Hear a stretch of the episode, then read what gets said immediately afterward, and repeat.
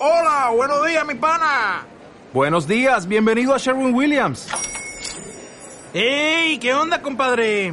¿Qué onda? Ya tengo lista la pintura que ordenaste en el ProPlus app. Con más de 6.000 representantes en nuestras tiendas listos para atenderte en tu idioma y beneficios para contratistas que encontrarás en aliadopro.com. En Sherwin Williams somos el aliado del PRO.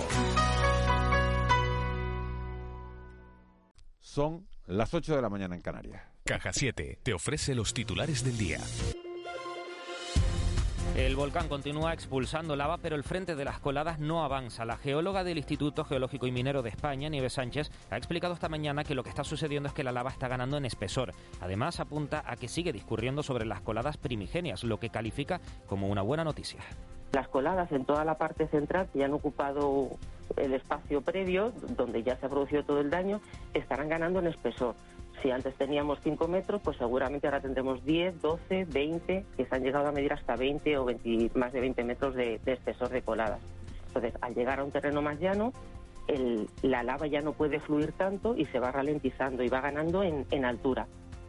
Por cierto, el Consejo de Ministros aprobó este martes ampliar las ayudas a los autónomos afectados por la erupción, incluyendo nuevas ayudas que conllevan una prestación y la exoneración de las cuotas de la seguridad social. Las nuevas prestaciones estarán vigentes hasta el 28 de febrero de 2022. Y cambiamos de asunto. Este pasado lunes, el Gobierno de Canarias aprobaba el proyecto de presupuestos autonómicos para 2022 por un importe de 9.098 millones de euros, lo que supone un aumento del 7,4% y 624 millones respecto a las cuentas de 2020. Hoy en de la noche al día hemos conocido más reacciones de los grupos parlamentarios a esas cuentas. El portavoz adjunto del grupo mixto, Ricardo Fernández de la Puente, de Ciudadanos, señala que pese a que son unos presupuestos expansivos, se pregunta si son los que necesita Canarias. Además, destaca que hay que prestar atención a otros factores.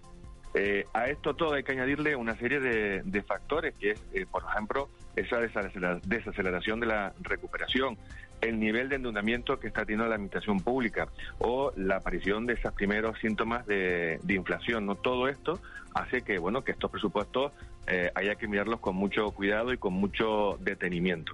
Por su parte, la portavoz del Grupo Parlamentario Popular, María Australia Navarro, ha dicho que aunque tienen que estudiar las cuentas con detalle, echa en falta una apuesta más decidida en política social.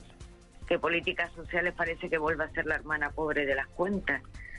Mm, nos choca tremendamente no la situación cómo está la situación de la dependencia la explosión de la pobreza en las islas y la escasa cobertura de, las de las ayudas sociales entre otros asuntos porque destine apenas 70 millones el gobierno de Canarias y para el portavoz del Grupo Parlamentario Nacionalista Canario, José Miguel Barragán, los presupuestos no contemplan dos elementos importantes como son la inflación y la pandemia. Además, afirma que el foco debe estar puesto en la ejecución del presupuesto. La gran preocupación para nosotros va a seguir siendo no los recursos, que los habrá, y por lo tanto todas esas cifras son positivas, sino la capacidad real de ejecución. Por ejemplo, hay algunas cuestiones que sí nos preocupan del anuncio, eh, eh, por ejemplo, en políticas de empleo, las cifras del paro son y seguirán siendo preocupantes. El esfuerzo presupuestario a nuestro juicio es insuficiente. ¿Estás estudiando? Pues enhorabuena. Un año más, el ingreso sobresaliente de Caja 7 te recompensa por tus buenas notas. Sí, sí, como lo oyes. En Caja 7 premiamos tu esfuerzo. Entra en ingresosobresaliente.com y consulta las bases. Caja 7. Somos la Caja de Canarias. De la noche al día. Canarias Radio. En el origen está la clave. ¿Quieres volver a lo esencial? Hay un programa de desarrollo rural para ti. La Red Rural Nacional pone a tu disposición ayudas para iniciar tu proyecto vital en el entorno rural. Eres origen. Conecta con el desarrollo rural. Red Rural Nacional, Ministerio de Agricultura, Pesca y Alimentación, Gobierno de España. Todo el mundo tiene su menú favorito en McDonald's y Aitana tiene el suyo. Disfruta por tiempo limitado de su menú completo por 9.90. Una CBO con extra de queso, patatas con ketchup, McNuggets con deliciosa salsa barbacoa y mini McFlurry de Oreo con caramelo. Y descubre más sorpresas en nuestra app en McDonald's. La apuesta por una cultura de empresa saludable ha sido el tema abordado en el segundo encuentro de Diálogos en Acción, impulsado por el Comité de Enlaces EPSA Santa Cruz. Este ciclo de mesas de debate se centra en acercar e intercambiar buenas prácticas entre la compañía y la sociedad canaria, El encuentro contó con la participación presencial de representantes del Cabildo Tinerfeño, la Universidad de La Laguna, la Asociación Española contra el Cáncer y el Colegio de Farmacéuticos de Santa Cruz de Tenerife, además del público conectado online. Laura Hernández, responsable de los servicios médicos de SEPSA en Canarias, fue la encargada de la ponencia de apertura que dio paso al debate. El interés por la promoción de hábitos saludables en las empresas e instituciones es creciente y confiemos en que continúe siendo así. Y además también se da que los trabajadores cada día demandan que su empresa se ocupe también de su salud. Ser una empresa saludable es ocuparse de la salud, seguridad y bienestar de los trabajadores a través de la prevención y promoción de la salud. Debe ser un compromiso ético que esté integrado en la política de la empresa. CEPSA tiene marcado como objetivo estratégico la salud y seguridad de sus trabajadores y de las personas con las que se relacionan. Los interesados en la jornada pueden acceder a ella a través del canal de YouTube de SEPSA. De la noche al día, Canarias Radio. 8 y 5 de la mañana vamos a conocer la situación del tráfico en las dos capitales de, de provincia de Canarias, Las Palmas de Gran Canaria. César Martel, muy buenos días. Hola, buenos días, Miguel Ángel. ¿Cómo amanece este miércoles? Bueno, tenemos la situación habitual de esta hora. Eh, hora punta en parte baja de la ciudad. Estamos observando algunas pequeñas retenciones en los enlaces de la Gran Canaria 1 en la entrada a la ciudad con la zona de Olla de la Plata y el acceso a la Gran Canaria 31, los túneles de San José y en su último tramo la rotonda de a la llegada a la rotonda de María. En parte alta de la ciudad, la verdad que la situación es bastante mejor. Vemos poco, poco poca densidad de tráfico en los accesos a los túneles de Julio Luengo, desde Gran Canaria 2 y Gran Canaria 23, y también la parte de, de la ballena también presenta buena situación en estos momentos. Bueno, pues eh, mañana tranquila en principio. De momento parece que sí. Vamos, a, vamos cruzar los dedos, no vaya a ser que lo diga uno ¿no? y después se líe. Y después pasa lo que pasa. César Martel, muchísimas gracias. Venga, Miguel Ángel. Bueno, mañana, mañana tranquila en Las Palmas de Gran Canaria, también mañana tranquila en Santa Cruz de Tenerife. Estamos viendo los túneles de 3 de mayo que discurren con normalidad. También la zona de la residencia, la zona de, de Tacos, Somosierra. En los Majuelos ya empieza a complicarse un poquito la, la situación. Y bueno, las mayores retenciones en, en la vía de ronda, como, como es habitual. Y bueno, ya a la altura de los naranjeros, esa cola enorme que, se vuelve a producir en la TF5, decía esta mañana un, un oyente, nos escribía, decía, si, si las colas empiezan en la Orotava, eh, a- llegará un día que, que no solo no mejoren, sino que acabarán empezando en Buenavista de- del Norte. Terrible lo que pasa cada día en la TF5 a la altura de La Matanza o, o- de los Naranjeros a la altura de Tacoronte. Pero de momento, afortunadamente, sin incidentes de, de importancia. 8 y 7. ¿Sabe que tienen ustedes un teléfono para ponerse en contacto con nosotros? El 616-486-754. 616-486-754. Cualquier eh, comentario, cualquier noticia, cualquier información que nos quieran hacer llegar, la pueden hacer a través de esos, teléfonos. Ya lo han hecho algunos oyentes. Dicen a las 7 y 20 se sintió un movimiento en San Sebastián de la Gomera. Otro terremoto que, se, deja sentir. 7 y 20 de la mañana nos dicen desde, desde La Gomera. Buenos días. Ayer se notó un temblor en Los Realejos. ¿Tiene algo que ver con La Palma? Sí, tiene que ver con La Palma porque hubo un temblor en Villa de Mazo que se notó en Tenerife, en La Gomera y también en la, en la isla de, del Hierro. Y en relación a ese accidente que se producía en un centro comercial, en, Mogán, en, la isla de, de Gran Canaria, bueno, bueno, dice un oyente, las mayores caídas y accidentes son por tener el móvil en, en la mano. Es verdad que muchos accidentes de tráfico y muchos accidentes en el día a día se producen porque no somos capaces de quitar eh, los ojos de, de la pantalla del móvil. Nos metemos ya en tiempo de desayuno, hoy, ya lo saben, con las presidentas de los colegios de trabajadores sociales de Canarias. El desayuno.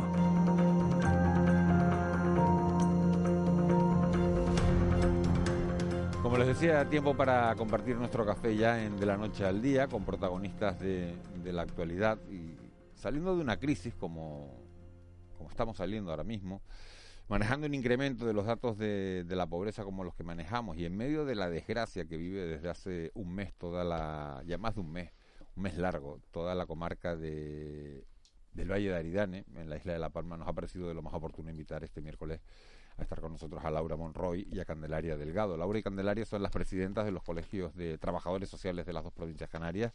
Laura es la presidenta de- del colegio de, de Las Palmas. Buenos días, Laura. Hola, buenos días. Y Candelaria es la presidenta del Colegio de Trabajadores Sociales en Santa Cruz de Tenerife. Buenos días, Candelaria. Hola, buenos días. Muchísimas gracias a, a, las dos por acompañarnos. El papel, hay que decirlo, de un trabajador social es ayudar, apoyar y proteger a, la, a las personas que se encuentran en situación de vulnerabilidad o en peligro de exclusión social, también aquellas que tienen problemas sociales y, y emocionales. Le pregunto a las dos, me gustaría empezar por el papel que están eh, desempeñando los trabajadores sociales en, en esta crisis eruptiva de la isla de La Palma. No, eh, nosotras, como ya hemos dicho en, alguna, en algunas ocasiones, desde el primer momento que, empezó esta crisis volcánica, eh, nos pusimos en contacto con, con, las concejales de servicios sociales de los tres ayuntamientos y con la consejera del Cabildo de Servicios Sociales para ponernos a su plena disposición para eh, poder ayudar en todo lo que, lo que pudiéramos. En un primer momento, eh, con eh, compañeros y compañeras trabajadoras sociales de la isla de La Palma, realizamos un listado de voluntarios que iban a apoyar en estos centros de atención inmediata eh, que se habían creado en los tres ayuntamientos. Y con posterioridad nos pusimos también en contacto con, con, el Gobierno de Canarias, con el área de, de vivienda del Gobierno de Canarias. Y este área de vivienda es el que nos ha contratado para ese protocolo de intervención social que se firmó por primera vez entre las cuatro administraciones, eh, Gobierno de Canarias, Cabildo y los tres ayuntamientos, para realizar un análisis global eh, y un diagnóstico social de todas las necesidades que tuvieran las familias afectadas y también para hacer ese registro único de afectados por el volcán. ¿no? Es un tema tan importante porque es la primera vez que se va a hacer por decreto ley una herramienta tan eficaz eh, como es la eh, protocolizar cómo hacerse la atención social eh, en una crisis o en una emergencia. ¿no? Y esto va a servir de base, primero, para poder atender de manera inmediata a aquellas personas que habiendo perdido su vivienda no tengan ninguna alternativa habitacional, el poderle buscar esa alternativa y segundo para planificar el después, ¿no? Porque es necesario contar con la población para saber cómo reconstruir eh, mm, todas estas zonas afectadas. ¿no? Y lo que nos estamos encontrando es una situación eh, de desarraigo total, porque no es como un incendio que tú pierdes tu casa, se te quema tu casa, te pierdes tu casa, pero tienes el sitio, tienes el terreno donde volver a reconstruirla, ¿no? Aquí se ha perdido una identidad de barrio, de pertenencia a un sitio, de, de tus vecinos de toda la vida. Eh, ese desarraigo está causando eh, verdaderos problemas ¿no? a, a, la ciudadanía. ¿no? Y, y, no solo es la, la, pérdida muchas veces de la vivienda, sino también la pérdida del medio de vida eh, de estas familias y, y, y, la verdad es que para todo esto que están viviendo, muy bien están, están saliendo las cosas. ¿no?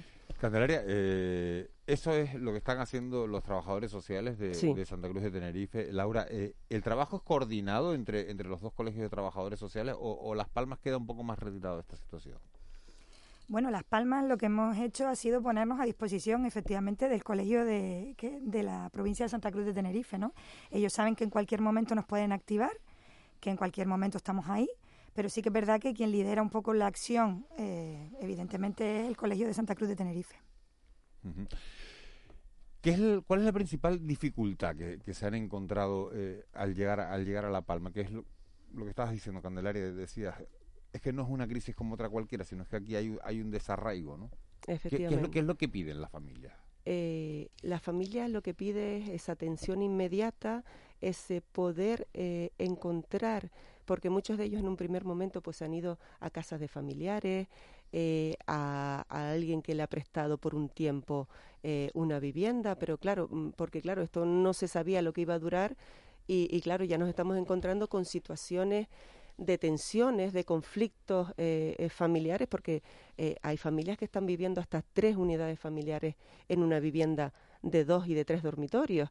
Entonces, eso está creando tensiones familiares que lo que se necesita es esa, esos alojamientos provisionales que hablaba el consejero de Obras Públicas eh, el, pasado lunes y, eh, y sobre todo también nos decían eh, nosotros estamos acostumbrados a vivir eh, en nuestra casita, con un poquito de terreno, con nuestros animales.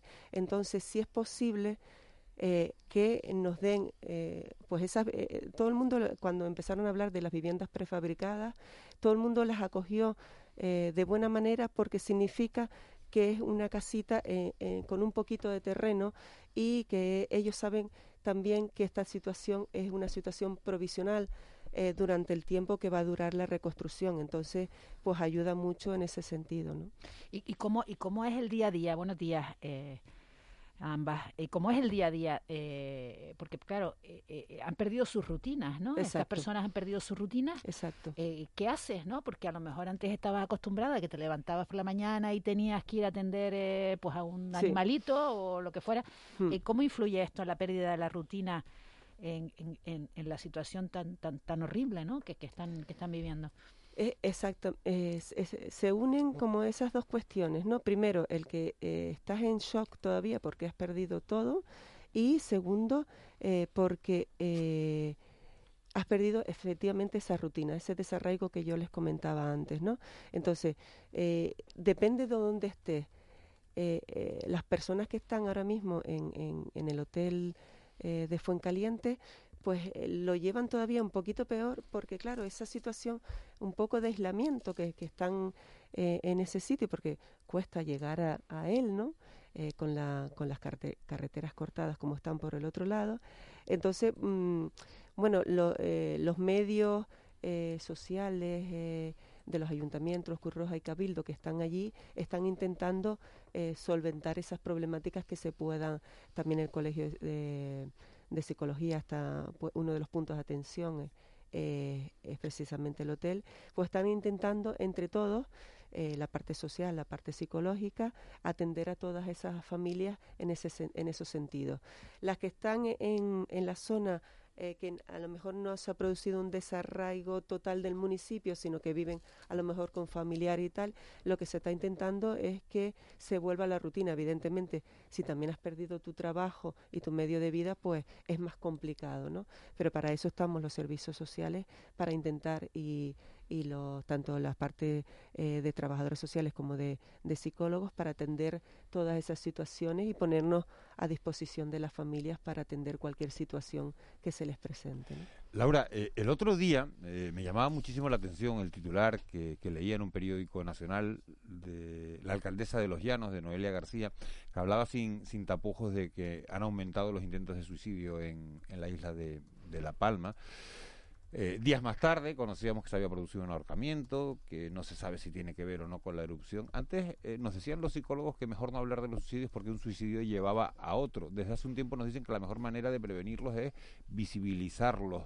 Eh, ¿Qué hay que hacer en una, en, una, en una situación de este tipo como se está viviendo en la isla de La Palma? Entiendo que, que las declaraciones que hace la alcaldesa no son casuales, sino sino que son fruto de, de, reuniones que ha mantenido con los psicólogos de la isla que le dicen eh, hay que visibilizar esto para, para tratar de evitarlo, porque eh, hablándolo seguro que tiene solución, no hablándolo cuando no la tiene, ¿no?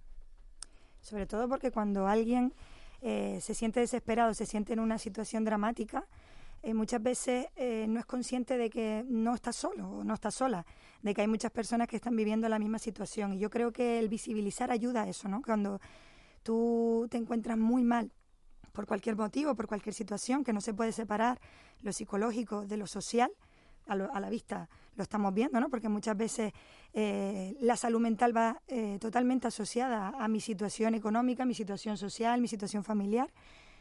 Pues visibilizar ayuda a que busques ayuda, nunca mejor dicho, ¿no? A que tú veas que hay más personas que están en tu situación y sobre todo que hay más personas que pueden echarte una mano para, para salir adelante y que hay motivos para hacerlo. El deseo de suicidio, cuando, cuando no hablamos de enfermedades irreversibles, Laura, ¿es una enfermedad mental que se cura? Bueno, yo en de, por sí tendría que tendría que estar aquí un psicólogo, una psicóloga para decir si el deseo de suicidio es la enfermedad mental o es una consecuencia, ¿no? De, de un problema de salud mental o de una situación psicológica tan grave, eh, insisto, por, por, por la realidad social que uno está viviendo, que, que, empiezan a surgir esos pensamientos, ¿no? Pero yo lo que creo que, que sí, se puede, sí se puede trabajar es eh, la amplitud de pensamiento, ¿no? la amplitud de mira. Muchas veces el deseo de suicidio viene cuando, cuando no ves salida a algo, ¿no? pero a lo mejor sí que la hay. Entonces necesitas que alguien te eche una mano para, para ver esa, ese otro lado. Eh, señora Delgado, buenos días. Eh, hemos hablado en La Palma sobre la situación y un poco sobre, sobre ese listado, la redacción de esos informes, la colaboración que ustedes están prestando. Empieza un poco a, intuirse, y a lo mejor algo más que intuición, de, de la cierta, un, poco impaciencia también de, de, los afectados, es decir, bueno, las ayudas se anuncian, se habla sobre ellas, pero llegar desde el punto de vista pues, pues puramente monetario no llegan. Em, hombre, mm, poner en marcha todos los mecanismos de ayuda eh, eh, empiezan por esa declaración de, del estado de, de catástrofe del volcán y de ahí eh, se empiezan a poner en marcha los procesos de mm, de, de, evaluación, de evaluación y demás y también el, el poner los dineros eh, que el Estado tiene que eh, presupuestarlos, eh, enviarlos a Canarias y Canarias distribuirlos entre las diferentes acciones que se tienen que realizar y ponerlas, eh, ponerlas en marcha. Una de ellas es el tema de los alojamientos provisionales que lleva aparejado pues la compra de las viviendas, el que los ayuntamientos se dan suelo que ya están en marcha. Pero, pero vamos a ver, con, carácter un poco más general, ¿no? Vamos a decir que evidentemente una vivienda no se construye, aunque sea prefabricada, no se construye en dos días, ¿no? Pero por ejemplo... Mm, en 15. familias, familias que están a lo mejor quedándose con un con unos familiares y demás y tal, pues bueno, pues mm, y que, y que además han perdido su actividad, que puede ser la agrícola, pues bueno, pues una ayuda directa, económica, no sé. Ya esa la están tramitando los ayuntamientos. Los ayuntamientos están tramitando esas ayudas económicas eh, para situaciones eh, de, de, que no efectivamente que no tienen ningún tipo de ingreso o que no tienen ingresos ahora mismo suficientes para hacer frente porque mucha gente también muchas familias se han buscado la vida y se han buscado alquileres. Pues se le está ayudando tanto desde eh, los ayuntamientos el gobierno de Canarias ha inyectado también dinero a los ayuntamientos no solo para la contratación de personal sino también para ampliar ese, ese escudo social y que eh, esas primeras ayudas eh, estén ya en, en manos de, de, los afectados. El, Cabildo también está haciendo ya un procedimiento para eh, todo el dinero que se ha recaudado por, por, por, la ciudadanía, pues pueda ser repartido también de, de manera inmediata. pues todos esos mecanismos se están poniendo en marcha. También sabemos que los fondos, el fondo de compensación ya está eh, pagando eh, a, los ciudadanos que tenían sus seguros, ya les están pagando esos fondos de compensación. O sea que la maquinaria está puesta en marcha, están llegando las primeras ayudas eh, y todo lo que sí hay que transmitir a la ciudadanía que cualquier persona que tenga eh, necesidad de cualquier cosa que se dirija a los servicios sociales, a los puntos de atención de los servicios sociales en, los diferentes ayuntamientos. O a la oficina centralizada esta, que un poco... A la, efectivamente, para poder eh, eh darles eh, la oportunidad de tramitar todas la, las ayudas que, recursos que ahora mismo... oficina? ¿Técnicos, tecnológicos, humanos, de comunicaciones, de teléfono? Eh, está poniéndose en marcha, eh, evidentemente nosotros ya las trabajadoras sociales sí estamos allí, los psicólogos ya también están allí, eh, sé que también están los de los de agricultura, eh, también están y Catastro también está, o sea que poco a poco se está dotando a la oficina de todos los medios humanos y tecnológicos para poder hacer frente no solo a esta primera etapa, sino también a la fase de, reconstrucción. Esto es una, esto es una carrera de fondo, ¿no? Eh, parece ser que es una carrera de fondo, porque aunque el, se acabe la erupción, ojalá que sea más antes que, más pronto que tarde, eh, los problemas eh, van a permanecer. Entonces, mi pregunta es, ¿qué, más podemos hacer desde las otras islas, no? Laura, el Colegio de Las Palmas se ha puesto a disposición del Colegio de, de Santa Cruz para, para, para ayudar, ¿no? Supongo que que habrá que pensar que, los profesionales se van a cansar, ¿no? Que necesitarán eh, recambios. ¿Qué, ¿Qué, más podemos hacer desde las otras islas? Yo creo que haya dado en, en, la clave, ¿no? Es decir, esta situación, eh, cuando estalla, lo primero que ocurre es que todo el mundo quiere ir, todo el mundo quiere ayudar, todo el mundo... Y hablábamos, yo, al principio, de que lo primero es el respeto a las personas que están sufriendo, ¿no? Entonces, incluso cuando ella y yo miramos si teníamos que ir o no teníamos que ir, decidimos dar un paso atrás hasta que fuera necesario realmente que fuéramos allí a hacer una estructura, ¿no? De hecho, finalmente ella ha acudido al principio para estructurar todo lo necesario en cuanto a trabajo social allí, sabiendo que efectivamente, como bien dice, esto no se sabe cuánto va a durar y en cualquier momento se puede necesitar ayuda, ¿no? Entonces, eh, o apoyo o, o un relevo, porque esto también genera mucho cansancio, genera pues eh, genera muchas emociones, la gente está atendiendo situaciones dramáticas, por lo tanto entiendo que es difícil separarse, ¿no? Entonces nosotros, el estar disponible y el estar disponible con todas sus consecuencias, el estar disponible de, para dentro de una hora, creo que es algo muy importante. Segunda, mm, segundo que podemos hacer, eh, no olvidarnos de esto, ¿no? no que cuando el volcán decida mm, acabar, no olvidarnos de que hay unas personas que lo han pasado muy mal, seguir visibilizando su situación y sobre todo seguir apoyando que recuperen lo antes posible la normalidad o, lo más parecido a, lo que tenían antes, ¿no? Necesita esta, eh, eh, todos estos eh, hermanos de La Palma un, respiro, un, salir de allí por, un, por, un, por, un, por unos días. no sé si esto es una, es una, es una opción eh, útil o, factible o, aconsejable?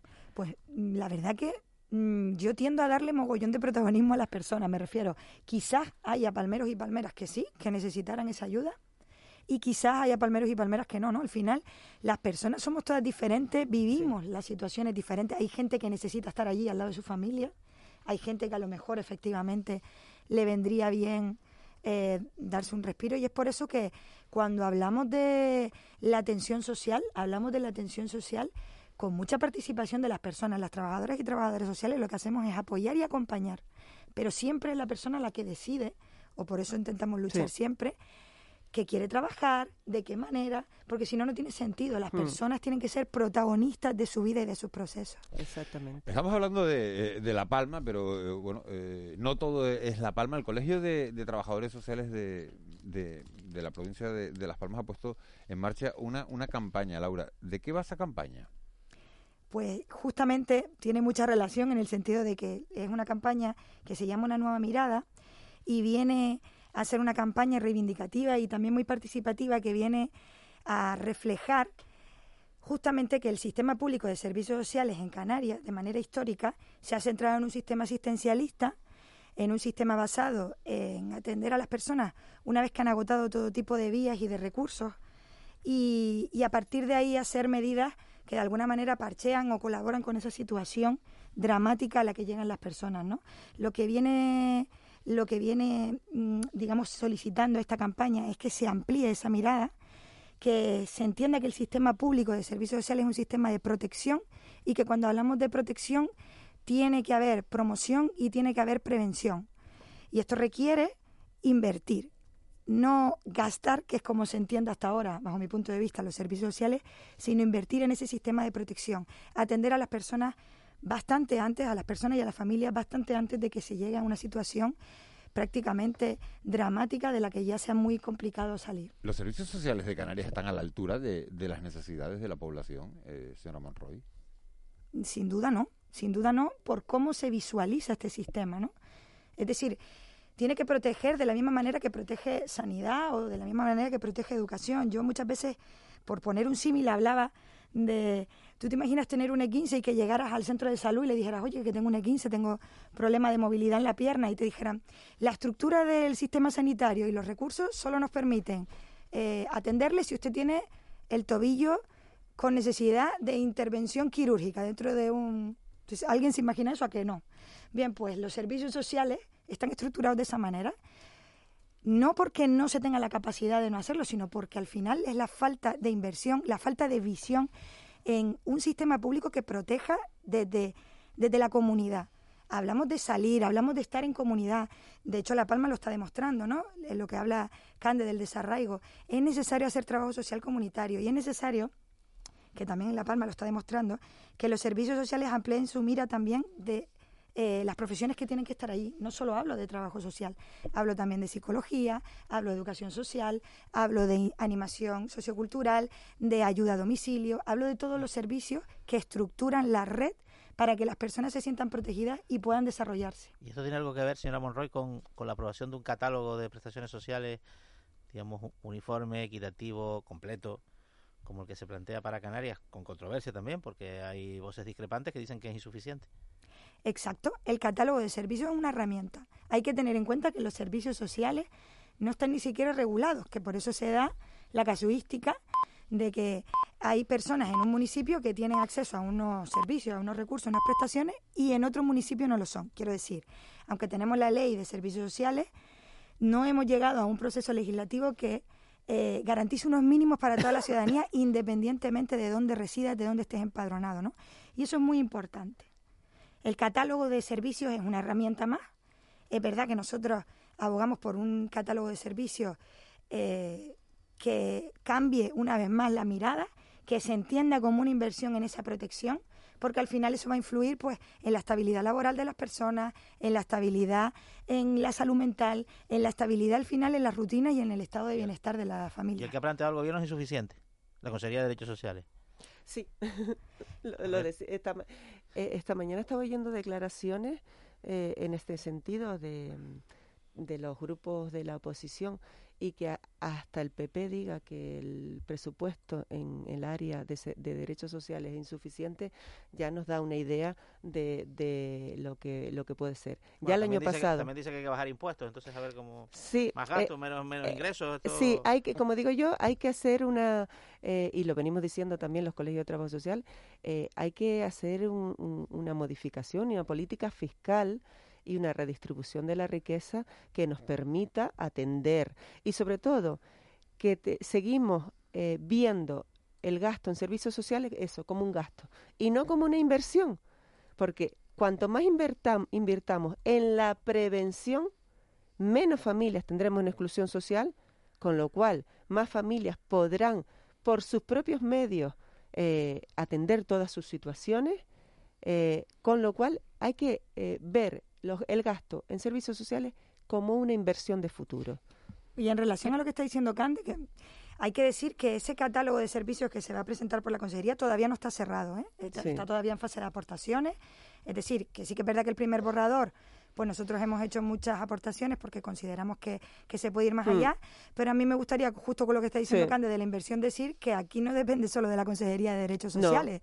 Hay una Consejería de Hacienda que tiene que tener esto muy en cuenta a la hora de los presupuestos y yo siempre hablo de la corresponsabilidad política, ¿no? Porque igual que cuando uno está trabaja en la privada, ¿no? Y sabe que hay departamentos en la empresa que necesitan eh, más apoyo que otros, pues, ¿no? Pues se echa mano a eso en la pública debe ser no solo igual, sino incluso mayor. Quiero decir, estamos para, para mm, abastecer las necesidades, los deseos de la ciudadanía, ¿no? La función pública. ¿Y ustedes esperan un antes y un después, después de esta crisis tan brutal de La Palma y respecto a la valoración de los servicios sociales, de esto precisamente que están reivindicando? Yo creo que hemos dado, lo que yo decía antes, hemos dado un pasito más, y es eh, que se ponga el acento en la atención social desde el primer momento que ocurre una crisis. Eh, una crisis. Yo creo que si algo eh, está sirviendo eh, esta, esta desgracia es poner en valor esa tensión social, igual que ya se puso en valor cuando el tema de la, de la crisis del coronavirus. ¿no?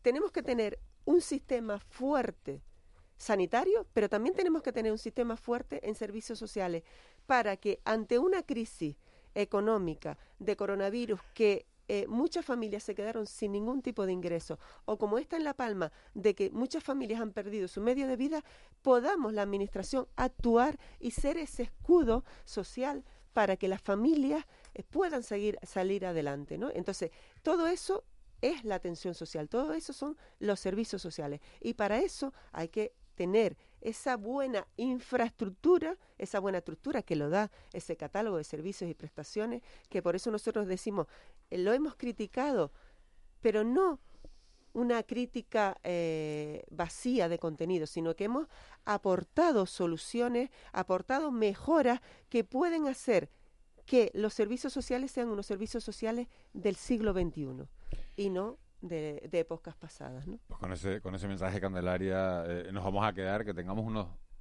servicios sociales a la altura eh, que nos corresponde, a la altura de, este siglo. Candelaria Delgado, presidenta de, del Colegio de Trabajo Social de Santa Cruz de Tenerife, Laura Monroy, presidenta del Colegio de Trabajo Social de Las Palmas. Muchísimas gracias a las dos por haber compartido este ratito de radio con nosotros y ojalá trabajemos todos en la misma dirección para bueno para que esos deseos que han puesto ustedes sobre la mesa para que esas eh, necesidades que hay que cubrir eh, se conviertan en una realidad pronto y, bueno pues la gente que está pasando lo peor eh, pueda salir más reforzada de todo esto.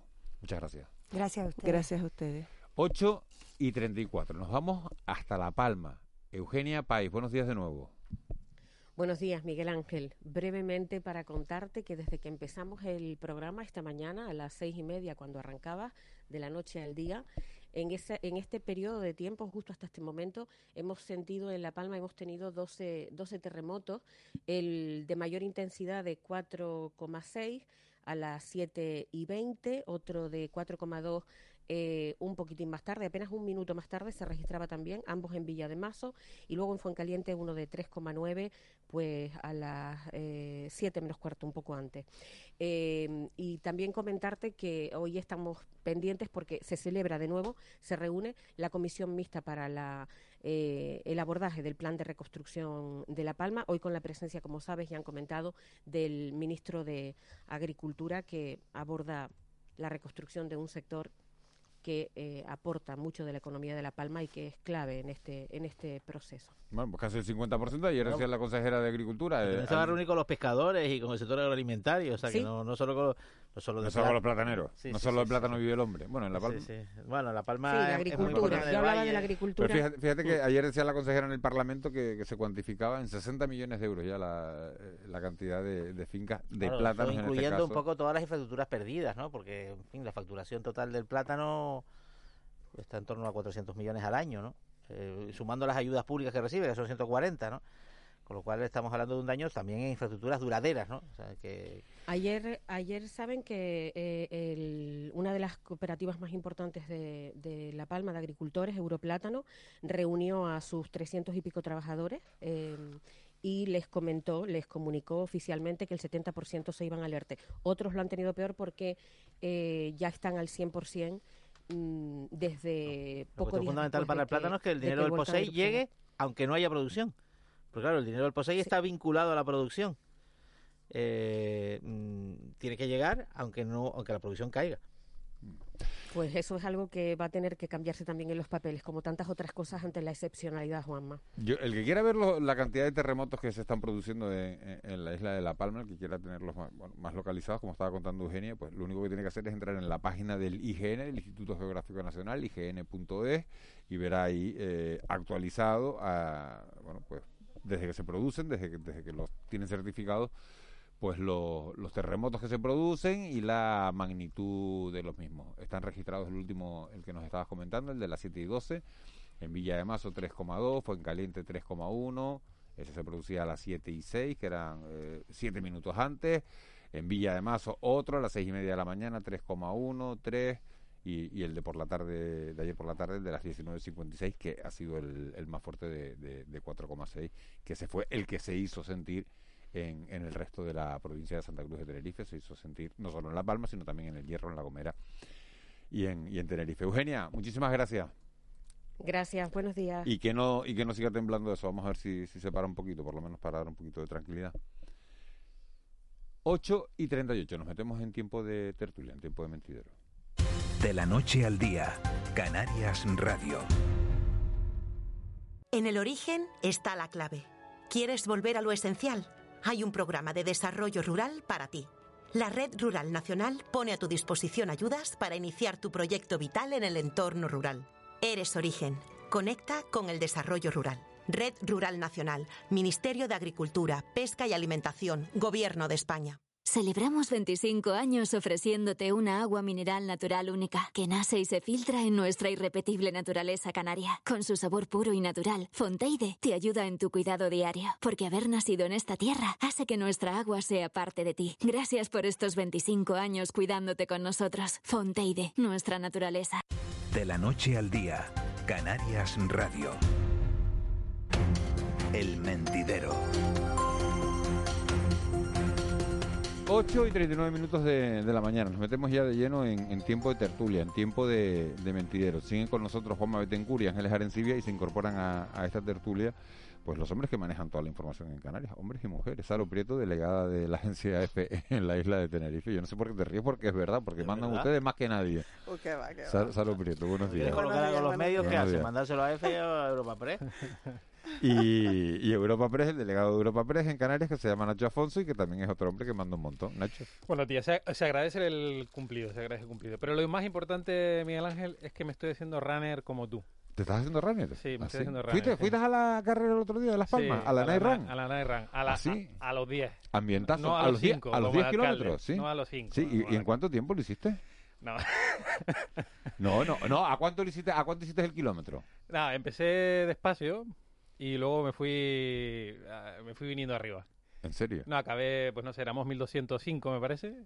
Ujú. 722. algo Bueno, pues súper bien. Pero, eh, pero ¿y en cuánto tiempo el kilómetro? Eso tú no lo cuentas. Los últimos 4 kilómetros que son los que dan para presumir un poco, cinco, menos de 5.15. 5.15, 5.14, 5.8. Madre, bueno, bueno, si, te llegas, si te llegas a dedicar esto antes, acabas en unas Olimpiadas. Hombre, claro, es que, es que me pusiste el listón muy alto, Miguel Ángel. Me dijiste que Qué tú lo hacías a 4.32. No, no, no, eso es Oscar Herrera. Eso es Oscar Herrera. Oscar Herrera lo está haciendo a 3.50. Toma ya. A 3.50, que es el compañero de, de Oscar deportes que ha estado en Onda Cero, que está ahora en la cadena SER, es un compañero periodista. Oscar. Y le dio por correr, claro, pero bueno, hablando con ustedes, yo me voy a las Paralimpiadas. Porque vamos, a mí me faltan andador, yo estoy a 6 minutos del kilómetro, no te creas. ¿eh? El Ayer- caso es correr. Ayer salí a Cada correr y ayer, estaba, ayer estaban 5.50, 5.55, ayer salí a correr, ayer hice 8 y, y eso, pero bueno. Bueno, vamos a, a ver lo que van a tener que correr los ayuntamientos para poder llenar, eh, para poder tener el presupuesto que estaban teniendo, porque ayer el Tribunal Constitucional decidió anular la plusvalía que se venía cobrando por, eh, por la venta de, de inmuebles. Eso eh, estaba generando unos recursos a los ayuntamientos de toda España de 2.500 millones de euros. Si lo traemos a Canarias y entendemos que en Canarias siempre es el 4% de todas las cifras que se manejan a nivel nacional, estaríamos hablando de unos 120, 130 millones de euros que van a dejar de percibir lo- los ayuntamientos. No sé si esa es la cifra exacta, eh, lo he hecho a abuela pluma, pero, pero sí que es una decisión, eh, bueno, eh, importante y que va a afectar a la recaudación de los ayuntamientos. Bueno, es que el impuesto de la plusvalía era la bomba, ¿eh? O sea, no sé si ustedes son conscientes. O sea, la plusvalía, como su propio nombre indica, debería de hacer que tú pagaras impuestos cuando ganas dinero. Correcto. Pues resulta que los ayuntamientos estaban ganando siempre, o sea, estaban cobrando plusvalía siempre, independientemente de que el valor de la venta fuera inferior al de, al de la compra anterior.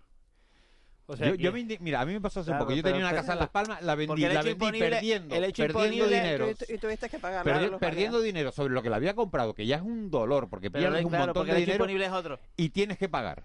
Es que el- es que el Sí, argumento porque el es... hecho imponible es otro. El hecho imponible no es el precio al que lo vende, es el valor catastral de los terrenos donde está el, el inmueble, lo cual suele estar al alza. Entonces, el valor catastral ha subido. En el caso de las herencias, es un caso también. Sí. En el caso, en el caso, Pero- el caso, el De caso ta- del, cuidado, en el caso de la venta, Pero la- Juanma, yo vendí en plena crisis. Yo En el vendí en, caso de la 2015, donación- en plena crisis vendí. Sí. En plena De, crisis. to- de todas O sea, formas, yo creo que con este impuesto ya hay varias resoluciones judiciales que anulaban Hay que Desde atrás. 2012. diferentes No, no, lo volverá, lo volverá. eh, sí. el gobierno ha anunciado que lo va a reformular Que lo va porque a lo que, la sentencia, la sentencia no Pero- anula el impuesto, pero la el método de El cómputo. efectivamente, el método de cómputo. Pero la cuestión que nos, nos ha venido a todo el mundo a la cabeza es, ¿nos devolverán? ¿Devolverán? Solo a No, los yo que creo ya habían de 2012 recurrido. no, sí. Solo a los que ya habían recurrido, Claro. tenían un caso vivo, o sea, Sí. todos los que, digamos, hubieran asumido que la plusvalía la pagaron y ya está, y no, no, no hicieran ninguna reclamación, todos esos pues se quedará consolidado. Y los que de ahora, hasta que se re- redacte la nueva normativa, eh, digamos, no, eh, no, no van a tener que pagarla eh, Sí, en pero este periodo de. Nacho, no deja de ser eh, triste que mucha gente que por no tener el asesoramiento legal y pensar que es un impuesto, porque la de la plusvalía la llevamos toda la vida pagando. Mm, como el IBI. Entonces, eh, como el IBI, efectivamente, y, y, y, no piensas en ningún momento, lo puedes considerar injusto, como el caso de Miguel Ángel, o como Pero no lo muchísimo, reclama. Pero no lo reclama. No, pero en este, en, en este caso, es como no, no, no, no, se, no se paga en función del precio de mercado. De hecho, solo se paga cuando se compra, cuando se dona o cuando se hereda. Bueno, el, IBI, el IBI se paga todos los años. el Pero paga- argumento- el IBI paga la riqueza inmobiliaria la que tiene. La que tiene, el- la plusvalía, las operaciones. claro, sí, hay hasta una, pero- hay una discusión filosófica sobre si esa clase de operaciones deben generar deben generar eh, efectos fiscales, ¿no? El argumento de la sentencia, al menos lo que yo he entendido, es que eh, se utiliza un, un, un argumento que no corresponde a la realidad, ¿no? A la realidad de, de lo que rea- de la operación que se realiza, ¿no? Que es lo que estaba diciendo Miguel. Ángel, de que eh, se in- o lo que decía. Nacho, de que eh, in- independientemente de que ganes o no ganes, pues te van a, a cobrar, Correcto, ¿no? correcto, correcto. Eh, entonces, eh, eh, Porque el sí. hecho imponible no está ahí. Sí, no y otra cosa, sí, y otra Bueno, cuestión. pero eso eh, es lo que sí, se han inventado los ayuntamientos para, estar fuera del mercado ellos. Es decir, ellos para, para cobrarte siempre se sacan una, una, un cálculo de las bases imponibles que siempre les favorece. Siempre el precio de la vivienda crece independientemente del mercado. Hombre, eso es una sinvergonzonería. es una sinvergonzonería Pero y está es basada en el, la en- cuestión. Pero es que el fundamento es el valor catastral, que no suele bajar. Que deciden ellos. Bueno, que decide el Estado, que decide el Estado, que decide el Ministerio de Hacienda y que luego, luego ponderan los ayuntamientos la plusvalía porque lógicamente el impuesto, como ocurre con el IBI, tiene unos márgenes en los máximos y mínimos en los cuales los ayuntamientos se mueven. Bueno, pues ya los ayuntamientos han puesto el grito y. Ah, no, es muy nada. fácil, han dicho que el go- que el gobierno- les compense no, que el gobierno les compense, 2.500 esto es millones fantástico, de, ¿eh? de euros que pierden. Pero que el gobierno les compense, pero Juanma también, por otro lado, le pedimos a los ayuntamientos que atiendan una serie de servicios. Quiere decir que, que sí, que que ese sí. dinero Sí, no es sí, para sí. que se lo lleven al bolsillo yo, en general, soy el alcalde, es dinero para, filosóficamente- para presentar, un- para eh, Ángeles, eh, filosóficamente soy partidario de los impuestos que graban la riqueza. La riqueza, la- o sea, Lo que el pasa es impuesto que rentista, bien rentista. que- Por ejemplo, lo que es riqueza y Sí, no eh, claro, cualquier eh, exactamente. eh, trámite. No, Exact- no, Exactamente. Por ejemplo, soy partidario del IBI. eh, no lo tengo tan claro, por ejemplo, cuando tú pides una licencia, lo digo hasta, hasta si, si quieres hasta por experiencia profesional, eh, cuando, tú, cuando tú obtienes una licencia para abrir un negocio, pagas un impuesto. Sí, vamos a ver. Pagas un es impuesto. que, Fíjate tú, en ese caso, filosóficamente diría, no, yo pongo un negocio y sin facturar nada, Sin o sea, pagas saber si me va a ir bien o me voy a arruinar, que es ¿no? lo que le cuesta a la administración el trámite que te están haciendo. Eso lo tienes que pagar, me parece bien. Pero además un impuesto sin haber facturado un euro. Fíjate tú, con ese impuesto estoy en contra. Eh, eh, yo creo que pagamos impuestos por casi todo, por casi todo, cual- cual- cualquier transacción que hacemos, incluso a- de forma indirecta. Pero claro, cuando llega una, un- una sentencia a un tribunal constitucional y ves y ves lo que hemos pagado de plusvalías que te dan. es que no se lo deberían devolver solo al que reclama, sino A a todo el todos. mundo. Claro. Por claro, sí. fue Claro. lo que pasó un poco con las cláusulas suelo, Con ¿no? Al la final- cláusula suelo, al final sí. dice, oiga, se le devuelve a todo el mundo y se le da marcha atrás a esto y a ver Se cuánto paga usted. se De todas formas, yo, he escuchado una que En ese versión. momento eran los bancos y Claro. ahora son los He ayuntamientos. escuchado una versión, una versión que dice que la primera sentencia es de 2012 y que a partir de esa fecha eh, se podría reclamar. Esa es una versión que, que- que he escuchado yo en, este, en estas Yo- horas, ¿no? Desde que, Ojalá. Sí. desde que se produjo la, la, la noticia, ¿no? Y a todo esto que estamos hablando, la bolsa de fraude fiscal, ¿no? Los que, los que más dinero manejan tienen más medios a veces para eh, escamotearse de las, eh, bueno, las obligaciones fiscales, ¿no?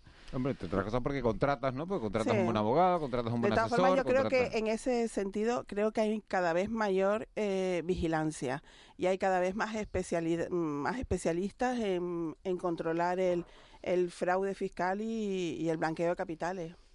Y sobre los ayuntamientos que decías que, que van a preparar una nueva norma, el, el, de hecho el tribunal en, la, en su sentencia especifica que se había valor, valoró retrasar el, el, digamos el efecto de la de esta sentencia, pero que como ha, visto que lleva los ayuntamientos tres y cuatro años desde que empezaron las sentencias a emerger en esta dirección y los ayuntamientos no han hecho nada, tres o cuatro años, ¿eh? han decidido que nada, que los ayuntamientos se busquen la vida ahora, básicamente. Explica un oyente, escribe, dice, las cláusulas suelo se aplicaron a todos desde el momento de la resolución, para los casos retroactivos, para los que estaban atrás, había que presentar eh, Sí, una, una, una, una demanda. Aclarado que me ha llamado la atención en los últimos días de todo lo que va leyendo uno que acá en sus manos, a mí me llama la atención esta eh, exigencia que ha puesto Esquerra Republicana para eh, apoyar los presupuestos de, de Pedro Sánchez y es que, que una parte del catálogo de Netflix tiene que ser en catalán. A Pedro Sánchez le piden cosas, la verdad. Entonces, entonces los uno lee de todo esto y tú dices, entre los presos bueno, de debe, ETA ser, y debe ser una debe ser una broma, pero no es una broma, es una información, ¿no? Y es una de las demandas que hace Esquerra, que es para que, que una parte del catálogo de Netflix, ¿no? Yo que soy de los que está convencido que, que todas las películas eh, deberían ser en versión En original. versión original, sí. Y creo que nos iría mejor y en un territorio turístico como el Canario todos hablaríamos, su- todos hablaríamos en- acláralo, en, inglés. subtituladas. subtituladas, claro, en versión original subtituladas, que es lo que pasa en todos los países europeos. Sí, pero que además que ves a la excepto- mayoría de los jóvenes ahora viendo las películas en versión original. Nuestro amigo Fernando Cabrera, el doblador, está, si está escuchándonos ahora, está diciendo Miguel Ángel quiere dejar sin Es que trabajo. es una, es una No, de las que- razones, es una de las razones eh, que explican o que para muchos expertos explican el por qué en España eh, somos tan ineptos con el inglés y otros países de nuestro entorno, Bueno, como por ejemplo Portugal, claro. cualquiera habla inglés y, y es porque no doblan las películas, ¿no? Bueno, ayuda que tenemos un sistema educativo nefasto, pero, pero también sí, lo de, los, lo de la, lo de las Curioso, películas. en, países, en países eh, de europeos y de otros sitios, Sí, sí. eh, te- eh, alucinas con gente que habla inglés. Y, se- ¿y cómo habla inglés esta Pero persona? la, re- no? la reclamación, Eh, la reclamación de, de, de Esquerra tiene su parte soberanista de- en el sentido de que si Cataluña fuera un estado, Netflix haría películas en catalán. Porque hay estados donde, donde está Netflix que tienen menos población que Cataluña, que tienen idioma propio y entonces sí se Pero mira, y no, no pueden hacer Claro, como lo los de que que, no Netflix- mandan productos a Canarias. Pues, Claro, los pues, señores de pues, no, Netflix, pues- los señores de Netflix que tampoco son bobos y tal, dicen, bueno, entonces si los catalanes entienden castellano todos, ¿no? Entonces, pues, que la vean en castellano, y así no... Pero no- alguna serie hay en catalán, ¿eh? En el, en el- porque son el catalanas, catalán. Sí, sí, pero porque sí, son catalanas. No, Movistar, por ejemplo, tiene series eh, Sí, en que- las tiene, lo dobladas al catalán. O sea, que eso es un tema que da... Ahora, ¿esto lo puede hacer el gobierno? Después, eh, yo lo que puede hacer el gobierno a Netflix es cobrarle los impuestos que tiene que pagar. Hablando de impuestos, ya que estábamos diciendo, ¿no? Eh, que no nos paga. Pero y- obligarles a doblar el catalán... Pero esto encardina, encardina con la propuesta de, Pa- de Pablo Iglesias en su momento, que eh, si no sé si recordaréis, que defendía que se hiciera un Netflix del Estado. ¿no? Bueno, sí, también, claro, y un Amazon también, pero Exacto. eso más fácil, muy fácil de decir, Mira, pero El 7,5 eh, de lo emitido, que sea en catalán, en gallego o en vasco, eso es lo que pide Esquerra. Y es un ultimátum, tiene cuatro días para decidir Pedro Sánchez. Ay, Ha sido un ultimátum, y empezó ayer, ¿eh? Porque dicen que es el último presupuesto en el que realmente van a poder sacar algo. El juego del calamar A Sánchez en catalán. el juego del calamar. En catalán. Eliminado, ¡pum! ¿Cómo, se el- dice? ¿Cómo se dice? Le voy a decir a, a Molly que me lo busque, que eso, bueno, él controla esto, que ¿cómo se dice calamar en catalán? ¿No? El juego del calamar, Calamar en catalán. El listado de Eh, películas en catalán. Desde que existe Eh, Google, eso es muy fácil. En fin, esto es que, que- que pasa cada cosa aquí con la cantidad de problemas que hay en este país. Sí, ¿no? efectivamente, es que eso es lo que estaba pensando, digo, con la cantidad de problemas que tenemos. Pues esto mismo de la plusvalía, o sea, mm, eh, mm, el- el- la vivienda, ahora que hay también el debate sobre el, el- el- el anteproyecto, con todo esto, a mí el que se plantee... No, pero no nos equivoquemos. que o sea, te- el idioma catalán hay que defenderlo. Eh, hay que claro. La cosa es que sea así. Claro, pero, O sea, el, el- pero el mira, idioma catalán, el euskera y el gallego son riquezas de la nación española. No- no- Efectivamente, nadie- efectivamente, nadie y no lo quito, eso. y Por no- nadie No, lo discute. Bueno, sí, hay personas en España que sí bueno, lo discuten. Bueno, bueno, que lo discuta quien quiera, pero yo, yo creo que aquí en este entorno que estamos, nadie lo discute. Pero bueno, no sé Nacho si lo discute, pero... Que siempre soy el que lo discute, ¿no? Que Me siempre soy el que lo discute. Sí, No, pero- no, yo no discuto que sean una riqueza. Lo que me, me incomoda un poco es que, digamos, en, en Cataluña. ¿Sabes cómo se dice calamar en catalán? No, pero en inglés sí, si quieres te lo digo. Bueno, eh, En, catalán se dice calamar. Yo me imagino que iba a ser... Y, y ah, bueno, ¿Y en inglés, Nacho? Squid. Muy bien. Pues, bueno, pero ya hay una, un pero ya hay una diferencia. ¿Eh? Ya hay una diferencia. Es que verla en catalán y verla en... ¿no? Yo soy más de pulpo. El catalán. Mira, yo he estado estos días, he estado estos días en el País Vasco y en Cataluña la semana pasada y mm, a mí el euskera, o sea, no se entiende para nada. No nada. se se entiende entiende nada. nada. Nada, nada, Pero nada. nada. Me parece muy bonito oírlo, o Sí, sea, sí, muy sí. sonoro oírlo, Sí, sí. pero no se entiende Sí, sí, nada. sí. Y el catalán, en cambio, pues se El entiende. tiene la, el euskera tiene la peculiaridad de que De las que palabras es- nuevas sí son palabras castellanas euskerizadas. O sea, museo es museo A, aeropuerto Mm, es aeropuerto, aeropuerto A. A, Sin embargo, a lo mejor a un árbol lo define de cuatro maneras distintas, porque Sí. bueno, eh, tiene ese punto un poco arcaico, ¿no? Sí. pero el resto no se entiende, claro que no se entiende. Se ha rebajado la tensión entre Nadia Calviño y, y Yolanda Díaz, ¿no? Al final tienen que llegar a un acuerdo. Sí, bueno, no les Y queda... liderará Yolanda Díaz la, la, la reforma laboral, pero, Pero super- vigila. vi- Vigila, pero vigila. efectivamente, eso. Es que la la- Pero La- eso, eso no es nuevo, porque se, la se vigilando desde el minuto uno, La ¿no? alternativa, Miguel Ángel, ¿cuál era? O sea, si no se ponen de acuerdo, ¿cuál es la alternativa? Ele- Elecciones. Pues, Efectivamente. pues la ruptura, ¿no? O sea, tienen que ponerse de acuerdo sí o sí, si quieren seguir adelante como gobierno, ¿no? Yo creo que esto es como un ciclo que de vez en cuando surgen tensiones, hay temas que son polémicos entre ellos y después vuelve la calma. Y No, yo creo tampoco- que esto y- lo de... Es que este es un as- asunto Y tampoco Yolanda, Díaz, básico. tampoco Yolanda Díaz ha mostrado una, una, una por ejemplo, una, Una posición rupturista con la No, patronal, no, ni en, mucho en menos. ¿eh? absoluto, en absoluto. Yo creo que además es una mujer bastante, es una ministra bastante aceptada en el entorno Sí, empre- empresarial, al- tal vez por su talante. A pesar por de que su- se defina como comunista, pero que Sí, también como, como pero- aquí eh, lo- lo- los, los estereotipos y tal los construimos así a, a golpe de, Efectivamente. Bueno, de yo no sé, por lo menos unas relaciones públicas, porque vino a Canarias y estaba todo el empresariado encantado con Yolanda Mm, Díaz, sí. y cuando vino Nadia Calviño, vamos, Sí, pero cuando, la cuando invitaron a café Lo que porque... pasa, va- eh, mo- vamos a ver, porque eh, eh, Yolanda Díaz dice cosas que te agradan y la otra viene con la con la libreta de las cuentas. No, y, bueno, pero por carácter, también, por carácter son muy diferentes.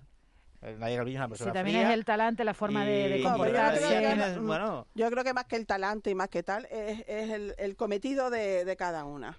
Hombre, y es que además la vicepresidenta primera, eh, Calviño, es bastante sobria en la política económica que defiende. Efectivamente. Es decir, no, no defiende un Estado comunista, como si por ejemplo defiende Yolanda Díaz, eh, sino un Estado que interviene lo justo y necesario, que yo creo que es hacia lo que tiende Europa. Ah, que no es a- hacia lo que tendemos tú, aquí. Pero tú cuando más- dices más que que defiende, un- cuando dices defiende un Estado comunista, mm, ¿a qué te refieres? Porque Bueno, que intervenga en todo, que intervenga en todo. Es Bueno, decir, hombre, si, si ella se considera comunista no va a defender un Estado eh, liberal, digamos, ¿no? No, no creo que haya mucha discusión en eso, sino, pero bueno, que, que, que, la, que los modelos de país que defiende la vicepresidenta primera y, y Yolanda Díaz son completamente distintos. De hecho, la vicepresidenta primera defiende un cambio al modelo austriaco, una reforma del sistema laboral a, a un sistema más flexible y diferente al actual, que yo creo que es, es el modelo que, digamos, necesita España. ¿Eh? Pero bueno, ya esto es una opinión personal, claro. Hay un oyente que nos dice, buenos días, totalmente en contra de las chorradas de Esquerra. No habrá de qué preocuparse en este país. Si no quieren hablar castellano, que se vayan de España. No me parece un tema para discutir en unos presupuestos generales del Estado. Vergüenza esta gente por la gente No, que no, se... no, no es un tema para los presupuestos. No, efectivamente, para los presupuestos desde luego que no es. Y estoy viendo una noticia que publica eh, Canarias ahora que me ha llamado mucho la atención, que dice el presidente de La Gomera, Casimiro Curbelo, presidente del Cabildo Insular de La Gomera, ha sugerido el uso de bombas y aviones militares para encauzar las coladas del volcán de La Palma. Casimiro Curbelo dice, cree que hay tecnología fiable para tratar de intervenir en la erupción y así minimizar el daño que está ocasionando. Bueno, Sorprendente, ¿no? Los F-18 los F-18 llegando, Nacho. Pues que la ponga, que la ponga a disposición del PEOLCA, ¿no? O sea, la información, porque se ve que no, que no, No, la es que manejamos la- los demás, ¿no? No sé. No, la estoy, la estoy leyendo, es una información eh, eh, de Canarias ahora, eh, fechada en el, en el día de ayer, a, la- a las 23.42, a las 11 menos 20, yo estaba durmiendo, ya hora estaba durmiendo, por eso no la había visto, y me, acaban, me la acaban de... Pues no sé, de- no de sé si eso es posible. Hay una, hay toda una literatura Sí. más especulativa que otra cosa que ha salido en las últimas semanas Pero es posible sobre métodos dice- para orientar las coladas. Básicamente es un poco tal, desde enfriarla, Pero a es- ponerle no, no, ha habido a tira- a experiencia, ha habido experiencia, no literatura, Y una de ¿eh? ellas es bombardear el cono para intentar desviar las coladas. Hacia donde te conviene. No se ha puesto- Eh, eh, no, no, Juanma, creo que ha la habido- única vez que se puso en práctica no funcionó. Exacto. Eh, ha habido experiencias que no han funcionado. Sí, sí, en general es que eh, nada funciona porque piensa un poco una colada de lava y la energía de 4.000 bombas atómicas eh, como la de Hiroshima, que es la que ha liberado el volcán de La Palma, si lo vas a combatir con los F-18, igual no es tampoco el misil y tal, pues no... Pero es verdad que hay una cierta literatura construida, que entiendo que es la fuente a la que ha acudido Casimiro Curbelo, construida sobre hipótesis de que algo podría funcionar. Lo único que ha funcionado fue en Islandia, cuando pusieron los chorros de agua ahí de mar y tal, y consiguieron frenarla a una colada que ya estaba muy muy parada, Muy con lo cual también eso tiene cierta parte de mitología, un poco de leyenda, esa, ese, No, y de ciencia ficción, porque hay de estas películas de los sábados que tiran un misil y paran un, una tormenta solar, y, no sé. Y salvan el mundo, y salvan, el planeta, ¿no? En cualquier caso, en cualquier caso lo que parece es eh, el, el, el, chiste ese de matar moscas a cañonazos, ¿no? Aunque en este caso no estamos hablando de moscas, ni mucho menos, ¿no? Pero mm, se tendría que ser una operación extremadamente eh, eh, precisa, vamos. Habrá, habrá, que, habrá que, habrá que al sí, sí. A los pevolcas, Ojalá, ojalá se pudiera hacer. Ojalá se pudiera hacer y separara el desastre que está ocasionando la erupción. Está claro que además, es decir, un, episodio como este no se da todos los días y es verdad que La Palma puede ser un escenario para probar determinadas cosas con cierta precaución, ¿no? Yo no, no descarto que se puedan probar. Bombardeo selectivo.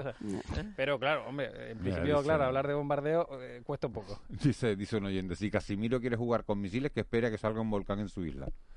Efectivamente. que, Seguramente que, ojalá que no, añade el oyente, porque porque los seguidores de Casimiro dirían que el, el, el, el, volcán no estalla a la gomera porque no se atreve. bueno, porque Casimiro no le deja. Que no se atreve con él. No, no. Bueno, 8.58. Podía sacar otro tema que, que, quería hablar, que es el, de, el del COVID, pero ya prácticamente ni tiempo. Nos estamos relajando mucho y resulta que nuestro principal mercado emisor, que es el Reino Unido, Está otra tiene, Juan, ¿cuántos muertos diarios? Entre 200 y 230. 200, sí. 230. 50.000 casos al día. 50 y Canarias eh, tiene... 101. No, pero tiene 1001. Canarias tiene más casos activos esta semana que la pasada. Sí, hemos pasado por encima del 100, ojo, 101. Ojo con el COVID que no, se ha ido. Ojo con relajar las medidas. Ojo en las zonas turísticas, que es donde sobre todo están llegando los británicos. porque Sí, y, y, en general todos estamos relajándonos bastante. Todos nos estamos relajando bastante y, y, el COVID, y, el COVID sigue ahí. y fíjense las cifras, en el Reino Unido, 250 muertos diarios, 50.000 casos. Y y no están las cosas nada, nada bien ahí, que por no tener, no tienen, pero eso ya tiene que ver con otros asuntos, con el Brexit tiene más que ver. Ir a Londres y que no haya leche fresca en un supermercado, que no haya productos de primera necesidad en un supermercado. porque no hay camioneros, efectivamente. En fin. Señores, eh, vamos con las noticias de las nueve.